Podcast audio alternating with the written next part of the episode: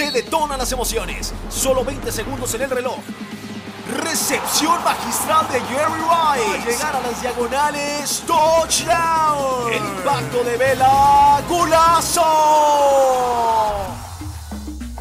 ¿Qué tal amigos? ¿Cómo están? Qué gusto saludarlos con emociones mundialistas de Qatar 2022 y es que México enfrentará a Argentina en la jornada número 2 de la fase de grupos de la presente Copa del Mundo y mucho se habla en torno a este partido que todos estamos sin duda esperando desde que se dio el sorteo.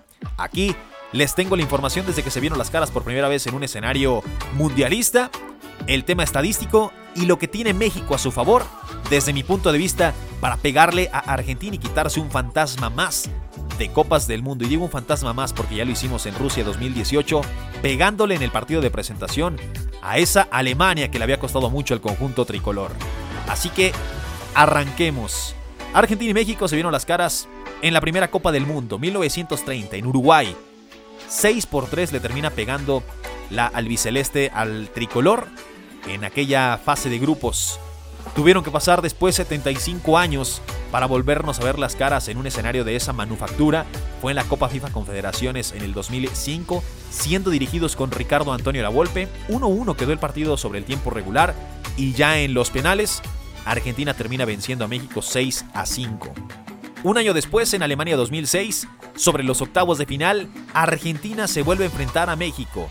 Un gol de Rafa Márquez empate el partido Hernán Crespo para los albicelestes y con un golazo de Maxi Rodríguez que difícilmente podremos olvidar, nos terminan eliminando en aquella fase de los octavos de final. Cuatro años más tarde, la Copa del Mundo de Sudáfrica 2010 nos vuelve a reencontrar en la misma instancia. Octavos de final Argentina-México y los argentinos le terminan pegando al tricolor tres goles por uno. Por ahí la primera anotación quedaba claramente en fuera de lugar, pero lo terminan validando. En ese momento no existía como tal el VAR. Y desde aquella Copa del Mundo hace 12 años en Sudáfrica 2010, son cuatro partidos amistosos los que se han enfrentado Argentina y México. En 2015, Argentina y México empataron a dos tantos. Y luego en 2018, 2 por 0 en dos partidos muy cercanos en cuanto a fechas hablamos, en donde Argentina le pega a México 2 por 0 y 2 por 0.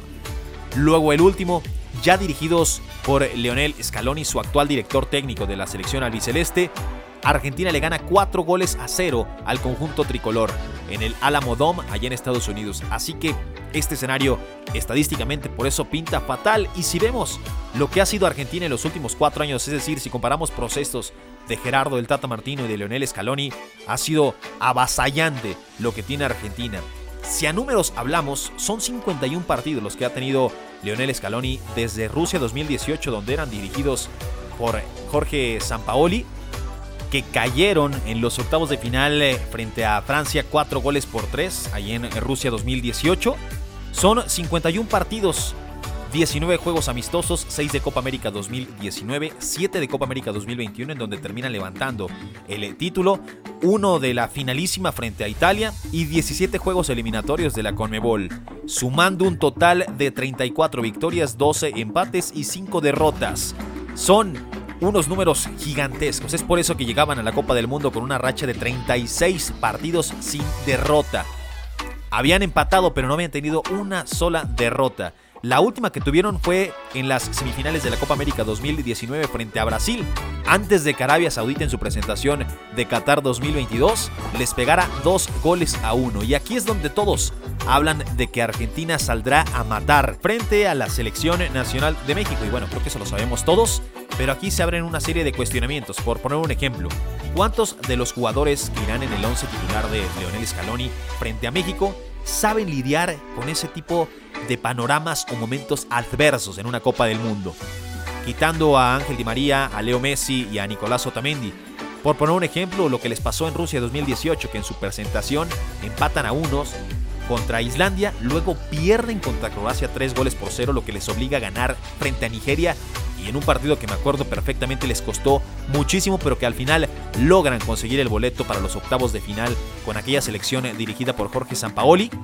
O también el tema de la Copa América 2019 en donde empiezan perdiendo frente a Colombia, dos goles a cero, Luego tratan de reponerse, pero tan solo les alcanza para un empate a ceros frente a Paraguay. Y ya en la jornada número 3 de aquella fase de grupos de la Copa América 2019, terminan venciendo a Qatar dos goles por cero para conseguir el boleto a esos cuartos de final.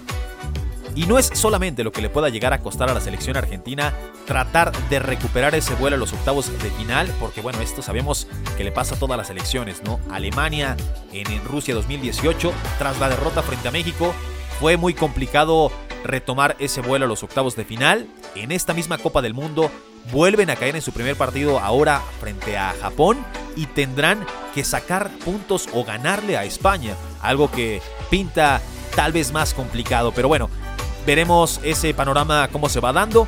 Acá es puntual el tema de Argentina frente a México, por eso se dice que en el primer partido es importante sacar unidades, algo que México ha logrado en las últimas seis ediciones de Copas del Mundo desde Francia 1998.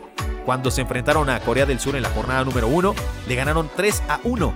Luego enfrentaron a Bélgica y a Países Bajos y empataron en estos dos partidos a dos goles. Y así han sido los panoramas de victorias y empates desde Francia 98, pasando por Corea, Alemania, Sudáfrica, Brasil y Rusia. Ahora mismo en Qatar se ha logrado el empate a ceros frente a Polonia.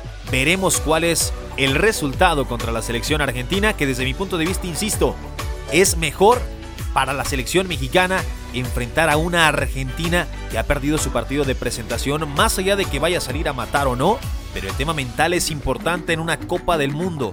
Vamos a ver si se logra reponer la albiceleste ante esta situación o si México puede tomar de alguna forma ventaja en el marcador o manejar la presión que ahora mismo ya tienen los argentinos, sumamente forzados a sacar unidades frente a la selección mexicana y ya lo dijo Maxi Rodríguez, autor de la anotación con la que México se queda fuera de Alemania 2006, que toda racha siempre se corta, haciendo alusión a que México le puede ganar a Argentina en Qatar 2022.